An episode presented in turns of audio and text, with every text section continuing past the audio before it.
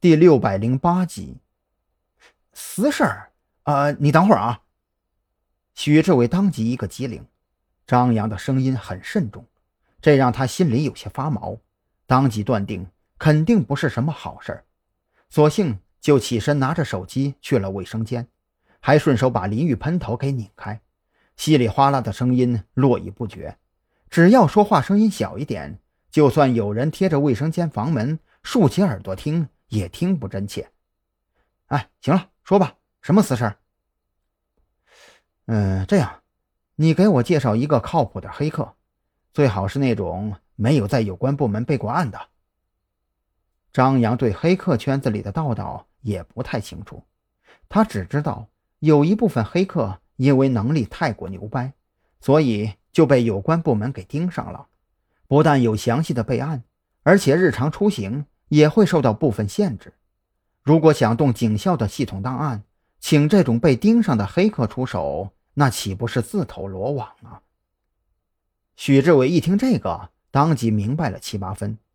他这位发小肯定是想干什么见不得人的勾当，怕连累到自己，就准备让自己给介绍一个冤大头。想明白这些之后。许志伟感动之余，却也有些恼火。我说：“张扬啊，你什么意思啊？你，你瞧不起谁呢？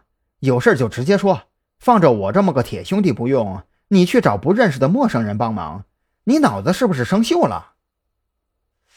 这事儿有些棘手，而且可能会有后患。”张扬没料到许志伟的态度会如此激烈。只能低声开口解释了一番：“别跟我婆婆妈妈的，你要还是个男人，就赶紧说事儿。”许志伟坐在马桶上直翻白眼，这家伙最近怎么了？难不成有了女朋友，这性格也都受到了传染？可是这也解释不通啊！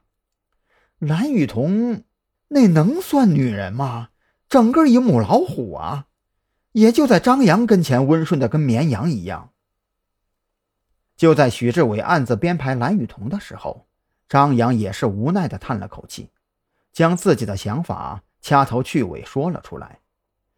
我这边吧，有了一个模糊的调查方向，我怀疑咱们学校以前的那个校医跟子午会有些关系，但是这事儿吧，全是我的直觉判断，连个推断依据也都没有。也不好让赵队去走程序，所以我想，所以你就想来直接的。许志伟的白眼更白了几分，自己还真冤枉张扬了。果然不愧是钢铁直男癌晚期，这事儿要是按照张扬的想法去搞，还真是违规违纪的行为。但是入侵警校系统后台这个罪名，许志伟就觉得自己这小身板肯定是扛不动。可是换一个角度呢？使用特侦局的特权账号，先按流程进入临海市市局的系统，然后一不小心手滑点错，那可就不一样了。行了行了，我有办法规避风险，具体的你就别管了，等我的好消息就行了。眼看许志伟挂断了电话，张扬也只能按照他说的，老老实实待在车里等着消息。大概又过了十多分钟的样子，张扬的手机发出邮箱提示音，一份加了密码的邮件被发送过来。利用许志伟之前给过的解密软件进行解密之后，张扬终于看到了五年前临海市警察学校的档案记录。